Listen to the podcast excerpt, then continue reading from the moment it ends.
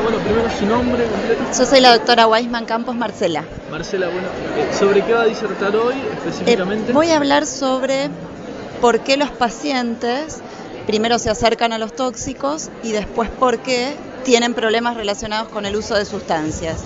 Y después el tratamiento médico.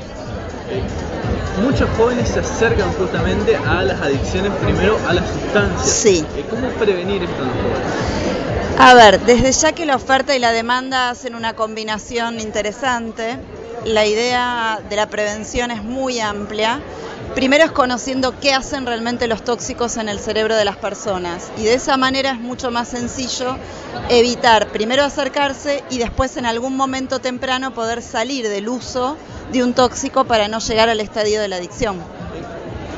¿Qué conciencia deben tomar los padres? Porque son la primera barrera justamente y una vez que el chico cae en las adicciones es el que estigmatiza justamente. Sí, el primer punto creo que es no asustarse, porque lo que ocurre es que muchos padres enseguida, si ven algún, a veces algún chat o por Facebook, algo relacionado con tóxicos, es taparlo, asustarse, sentir que fueron malos padres, que no hicieron lo suficiente, entonces acá no hay culpables.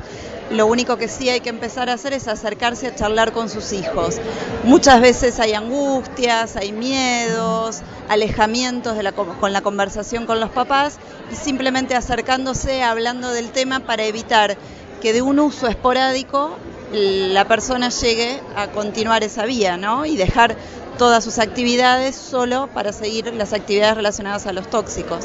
Siempre se habla de la, eh, los procesos de desintoxicación, pero los padres casi nunca van a esas actividades. ¿Deberían estar integrados toda la familia para prevenir el, la recaída? Son tratamientos como en medicina general, cuando uno se interna por apendicitis, la familia se acerca a los tratamientos. Entonces, eh, en salud mental a veces pareciera como que, bueno, si ya es grande ya debería hacerlo solo y no es así. En realidad tienen que acercarse y colaborar cada uno con su rol, desde ya que el papá el rol de papá, la mamá el rol de mamá y el hermano el rol del hermano.